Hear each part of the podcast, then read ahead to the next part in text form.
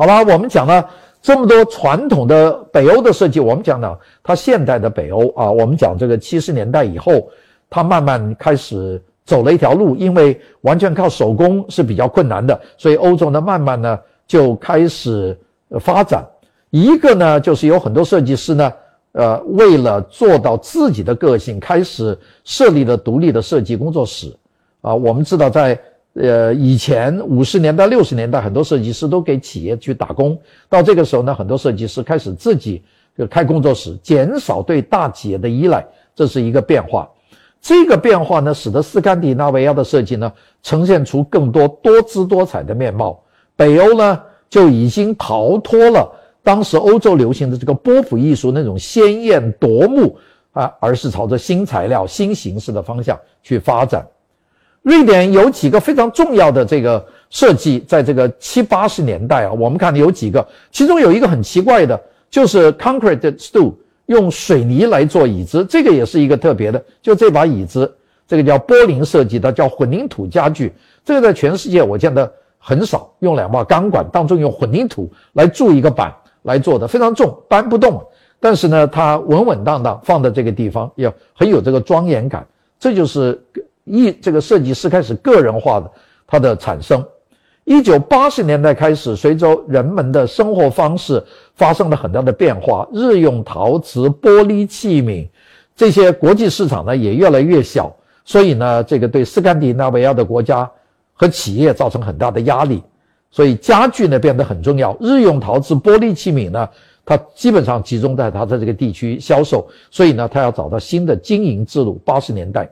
八十年代一个很大的突破就是宜家，宜家呢七十年代开始做是一家邮购的小店，到了八十年代它就做成这种连锁大店，变这种店呢在瑞典开了很多，在瑞典卖得很好，后来开到挪威，开到芬兰，开到丹麦，最后呢登陆美国。功能主义推销的不是一种产品，推销的一种是北欧的生活方式，很重视这个家具的组合，并且呢。不走这个单一的民族主义，就瑞典的家具公司，它不是卖瑞典的东西，它卖瑞典、丹麦、挪威、芬兰，甚至冰岛的人东西里面都卖。所以你在这里面可以看见整个北欧的风格，这个并且呢非常重视这个商店的标准颜色啊、传统设计啊、它的导向啊，在里面你跟着地下的箭头走，你就全部走完了。这个流程啊，它设计的非常科学。这个我们叫全世界，它恐怕是第一家。到了九十年代，西方就变成了世界上最大的这个家具公司了。到了二十一世纪左右，打进这个亚洲，在亚洲现在很多地方都有，我估计在中国这个店也就不少，并且呢，这个宜家的这个目录呢，变成了很多家庭要买一点生活用品啊、卖家具的这个一个手册。第二个呢，就是 LEGO 乐高，乐高呢是丹麦的公司，它原来的名字叫做 LEGO。呃，就 goat 这两个字是 play well，leg 是 play，goat 这个丹麦字 g o g o d t 是这个呃好好玩这个意思，所以 lego 的原意丹麦话呢就是好好玩，就是 play well 就是这个意思。那么这个在拉丁语里面，lego 这两个字呢有拼到一起的意思，所以就选了这个东西。那么原来就是给孩子啊堆积木啊，这个色彩鲜鲜艳，材料非常好，老用不坏。并且呢，它千变万化，所以呢，就变成了儿童最喜欢的积木一样。这个就是很简单，一个小方板，上面有几个小圆孔，一块压一块，你挤进去就很准确。这个东西啊，到现在粘什么都可以，一直粘车、船、建筑物、玩具、哈利波特、星球大战。儿童的创造力给了巨大的这个锻炼的空间。乐高的创始人呢，其实是丹麦的一个木匠。叫克里斯蒂安森，他呢就从制作木质的家具，后来考虑到制作这个塑料的这个儿童玩具，一步步变成世界最大的这个玩具的公司。现在，LEGO 在全球有一百二十五个国家有自己的品牌店。那么，并且呢，它大部分的东西有一个特别，它不到外国加工，它还是在丹麦加工。就是现在买的 LEGO 都丹麦运过来的，它不放到外国去，并且外国仿造的跟它的质量。还是有巨大的区别，所以 LEGO 呢还得买它的这个厂店里的这个，这个我觉得是很特别的。我们讲的这个呃宜家，讲了 LEGO，我们讲整个北欧的设计呢，它的电器、通信设备、航空器材、汽车，它都有非常好的这个成就的。比方说，我们讲这个瑞典的电器企业家，这个 Electrolux，这个 Ericsson 埃里克森的手提电话，这些都曾经非常重要。现在 Ericsson 还是一个非常有有地位的，但是在手机上它就落后了。我们看 Ericsson 曾经在手手提电话里面，它占过一个相当长的一个地位，到最后是给这个 iPhone 打垮了嘛，因为它没有走到 iPhone 这个道路。但是在很长一个时间，Ericsson 还是一个非常重要的一个电话的一个品牌。那我不觉得艾尔森就会这么退出去，估计艾尔森还有一段路要走。还有一个就是沃尔沃汽车，沃尔沃汽车呢，这个拉丁文意思是我在滚动。沃尔沃呢对设计非常讲的，并且呢有一样东西影响我们所有开车的人，就三点式的安全带。世界上第一个三点式的安全带是沃尔沃设计的，就是这样打过来斜过来。原来美国的安全带是绑腰的，所以一撞车这个人的腰就断掉了。所以瑞典呢变成三点式，这就是沃尔沃七十年代的一个伟大的贡献。沃尔沃呢今年推了很多车，那当然我就是不细讲沃尔沃了。现在车的种类很多，我们这张图给大家看看沃尔沃的这些最新的车，这是代表很北欧的这个东西啊。北欧设计对人机工学呢是非常讲究的啊，就是所以人机工学，它甚至有一个设计公司叫 Economics，就叫人机工学，它非常重要，包括这个安全带。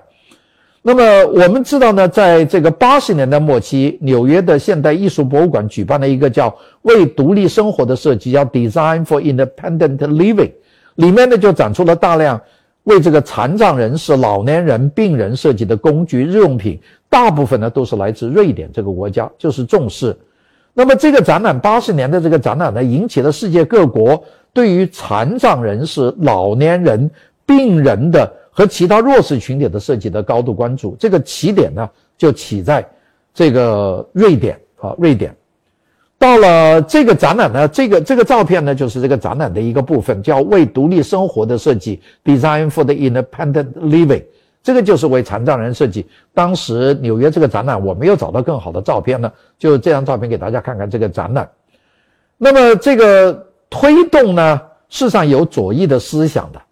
这个其中有一个很重要的一个左翼的代表呢，就是为人人设计这个突出代表叫人机工学设计组。我开始讲过，叫 Economy Design Group 啊，Economy 大家知道 Economic 就是人机工学，那么 Economy 就是瑞典的人机工学，Economy Design Group 就是它的这个这个小组。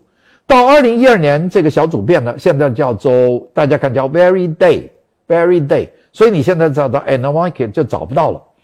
一九六九年，人机工学设计组是瑞典最早成立的全设计这个设计的公司，一直呢是以人为本，为使用者设计这个理念服务。到现在为止，很多公司都没有做到。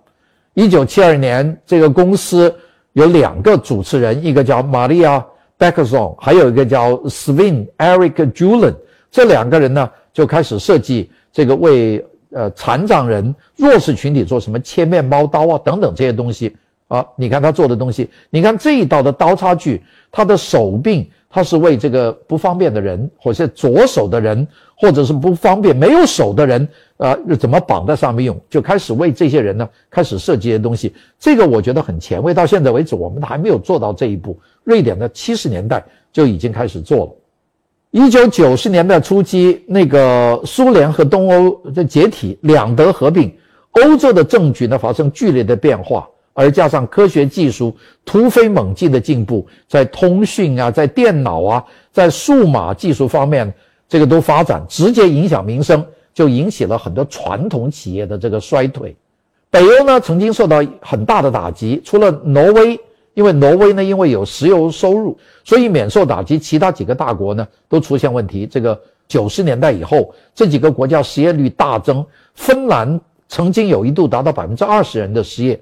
这种困难的局面呢，就激发了北欧的一代设计师的一个新的一个努力，就通过创意去发展。像瑞典的这个瑞典代码 Sweetco 集团呐，芬兰的这个叫 Snow Crash Design Team 啊，这些集团他们都努力的往前发展，并且呢，参加了世界重大的国际的这个交易会，像博览会啊，这个米兰的双年展啊等等。那么。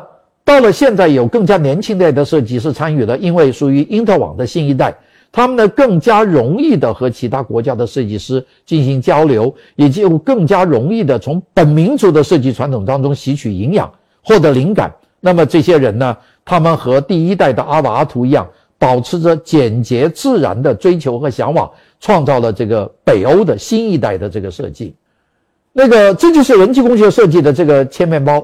因为我们知道这个手不方便呢，你拿着一只手去切，你两只手都比较灵活，它这个就把面包整个都推到这个槽里面去，在上面呢，只要拉得动这个面包的锯子，你这边只要顶有个东西顶进去，它就能够一片片的切进去，一格一格切得很准确，这个就是一个解决问题的。这个是一九七二年的设计，你看这个这么早的这个作品啊，北欧的各个国家的现代设计，我们呢就给大家过一过啊。这个先讲一讲，就是芬兰的，芬兰的有一个设计小组叫呃 Snow Crash，叫做雪崩设计集团，他们所设计的一些作品啊，我们一个个的往下看。这个刚才看的是个芬兰的，我们再看看丹麦的啊，我们的后面会有一些地方讲的讲，呃，这个家具讲丹麦的，丹麦呢一直提倡这个好设计，这丹麦呢是真正是能够把设计很好的结合到自己的这个。呃，这个功能和美貌的当中，其中有一个就是我们一开头讲过的这个 Annie Jacobson，这个人呢，一九七一年去世了。他对丹麦的设计呢，是具有举足轻重的影响的意义。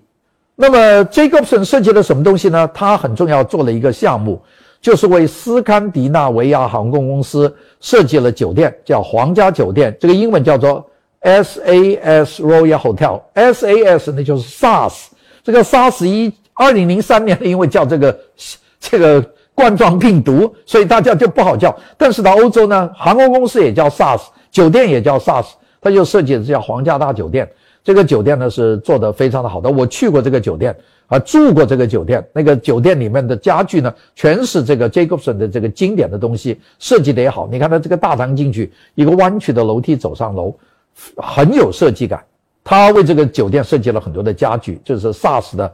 这个到这个酒店里面，光看家具就够你看一阵子，因为它都是经典的作品，设计了很多的作品啊。它的 Swan Chair 天鹅椅子、Egg Chair 蛋椅，它的 Drop Chair 这个迪洛椅，这三把椅子呢都是为这个酒店设计的，为皇家这个斯堪的纳维亚航空公司设计的。那左边的是天鹅椅 Swan Chair Swan Chair，中间是蛋椅 Egg Chair，中间呢就是这个 Drop Chair。这个底椅一滴水下来，你看这三把椅子排在一起，就是这个感觉很有机、很现代。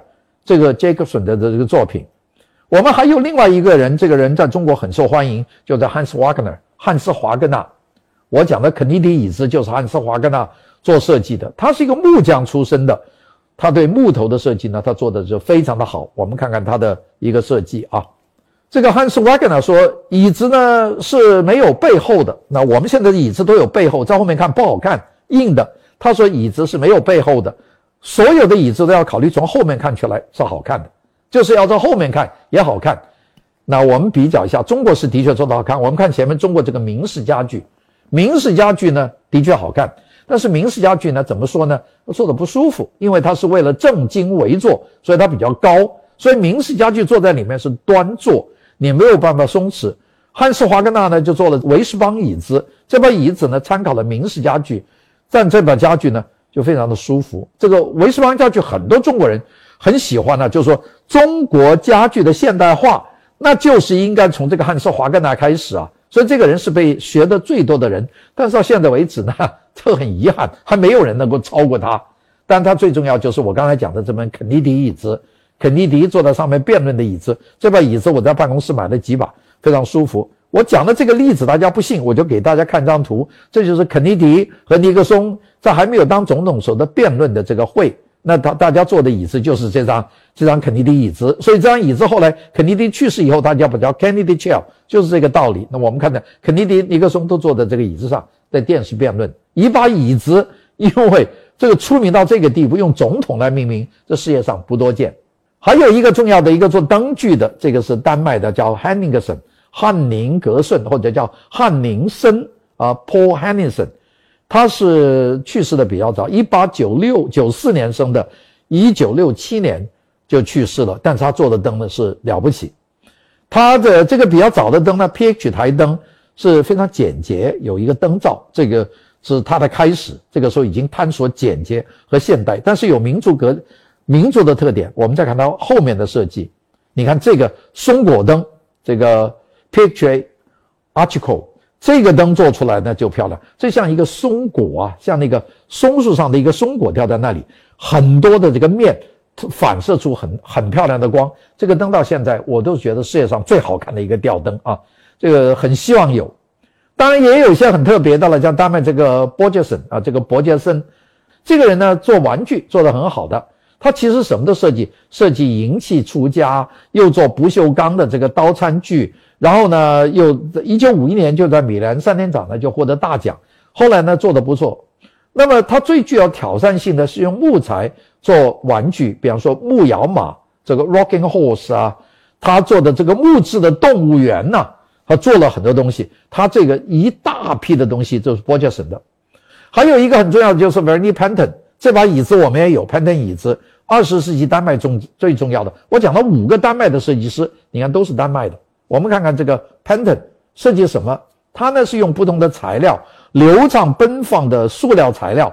是做出这个塑料的家具啊，变得非常的绚丽，它的东西也很漂亮。它的潘顿椅子啊，你看它的一个餐厅的内部是绚丽多彩。但是这么闹怎么行啊？大家想想，斯堪的纳维亚国家外面就是冰天雪地啊，冷啊，它不是这么闹，不是这么漂亮，它没有办法提高大家的这个情绪啊，所以它的颜色都是很鲜艳的。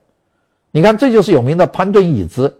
这个椅子我们楼下有三把啊，这个椅子像什么呢？像一个拖着长裙的一个女士，大家感觉吧？后面一个长裙拖在路上走，上面是一个女士。这些椅子啊，要排成一排啊，就是一一排非常漂亮的女士站在这个地方，很好看，塑料的。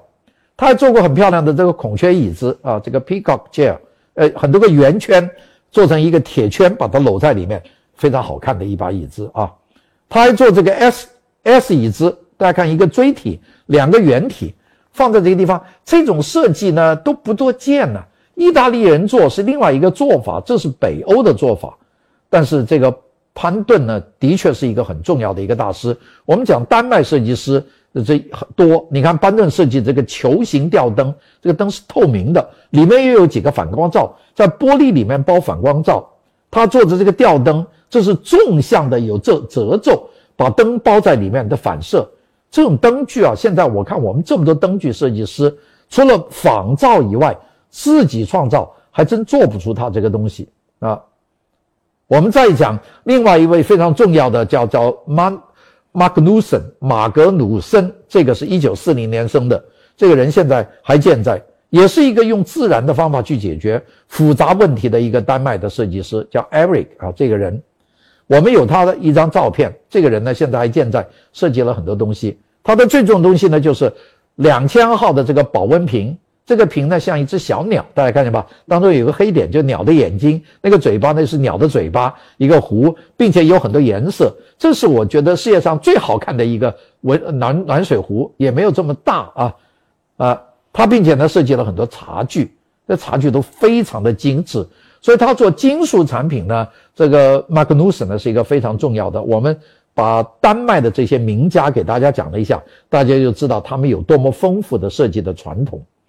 丹麦呢有几家公司很出名，一个是 BNO 啊，其实全名很长，叫 Ben Olofsen，这个是做一个音响的一个公司。这个公司呢。是一直到现在为止都是世界上顶级音响的一个重要的人。他是请了一个很重要的一个工业设计师，叫 Jensen，叫做 Jacob Jensen 来帮他做设计的，用名家做设计。他做的主要做高保真度的音响系统，做耳机。这个 B，你看这是 BNO 的这个耳机。BNO 的耳机呢，看起来好像。没有什么特别，像它的喇叭，这个 BNO 的这个音箱，但是音响一听呢就与众不同。我们现在看到有一些喇叭耳机啊，看起来非常漂亮，但是听起来声音是没有办法跟 B N O 比的。所以要买买最好的还是 B N O。我们在美国，我们买大众大众货就买这个 BOSS，要买好的买 B N O，B N O 贵很多啊，BOSS 也不便宜啊，但是要买到 B N O 呢，那是最顶级的。好，我们讲讲芬兰了。芬兰这个地方，我们讲了很多人呢。这个地方特别冷，特别北，到处是云山、松树、白桦、白杨、森林的国家，湖多，百分之六七十的这个面积，这个都是湖和湿地。我有一个芬兰朋友，他就有一个湖。我说怎么居然有湖呢？他说我家很多人都有湖，每个人一个湖，湖上还有一个岛，岛上没有发电，可以到我们岛上有柴油发电。要请我暑假到他的岛上去做，我都不知道是什么感觉啊！这个芬兰岛多人少，所以很多人都有岛，这个万湖之国啊，所以这个是这个国家的一个特色。芬兰人呢，他们做任何一件事情呢，他们都应该要把它做好，就是要努力的表达啊，不管多费力啊的，他们要应付极端的自然环境，也要抵抗外来的侵略者，因为芬兰被外国人侵略了很多次。那么芬兰人呢，在这种情况下，他培养出一种比瑞典、比丹麦、比挪威还要坚硬的这样的坚韧的这种民族性，这是芬兰人。所以呢，芬兰人的东西做得非常的实在。我们看看芬兰的设计啊，芬兰的第一个就是它的这个马克杯，马克杯就是这个杯，阿拉比亚，这是一个厂，非常漂亮，华贵啊，又好看，活泼。芬兰呢，就整个是活泼。我们看芬兰的就是这个感觉，阿拉比亚马克杯。我们再看下面阿瓦阿图，这个我们前面讲了，我们今天就不多讲了。阿瓦阿图，这是阿瓦阿图一九六二年的照片啊，他已经年纪很大了。好，我们看第三个，这是我们开始讲的他在呃维普里的这个图书馆的设计。这个图书馆现在我说的在俄罗斯的境内，大家注意它的窗户有个特点，它窗户是圆形的洞。这个圆形洞有个什么好处呢？你不会感觉到白天黑夜，因为它的白天的阳光从这个洞上下来，它晚上的灯也是从这个洞上下来，所以呢，它那个白夜或者是漫长的黑夜的当中呢，它的灯呢是按一天的这个十二个小时来开灯的，所以你在这个里面呢，你觉得白天就是白天，晚上就是白天，它改变这个光源，这是绝妙的一个设计。你想，这是一九三零年的设计，这么棒的一个建筑啊，可惜这个建筑不在了。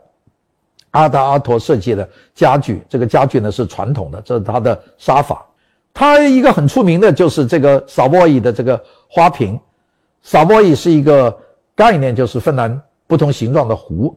他把这些壶的形状就做成一个玻璃水瓶，有大的有小的，这叫萨波伊沙瓶。我们叫把它叫卡萨萨波伊。卡萨是一个房子，他把这个萨波伊这个地方做了餐馆，做了花瓶，做了餐具，这是其中的它的花瓶，好看。那么我们说，跟芬兰呢有很多的家具都是用木头做的。那这个这个 Fanet Chair 这是其中的一个，这个我们就没有太多的时间去讲了。那我们讲有一个非常重要的芬兰的一个女设计师叫伊索拉马伊贾伊索拉。这个人呢，我一直是想去见她，因为我很崇拜她。一九二七年，结果呢，我到芬兰以后呢，这个她去世了。二零零一年，我好像是二零零三年去的，很懊悔。我见到的 Coca Polo。但是没有去看到伊索拉，因为伊索拉呢是一个最欢乐的一个设计师，就是做印染的公司。我们看看伊索拉的东西，我们就知道他有多么欢乐，多么受到大众欢迎。我们看看前面的有一张照片，就以索拉在画画的一张照片。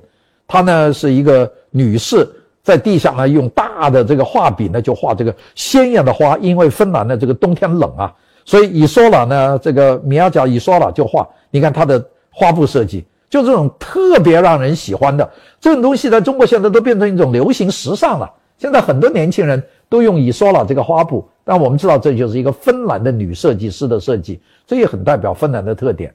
这个还有另外一个设计师了，以说了我们就不讲了。这个托伊卡。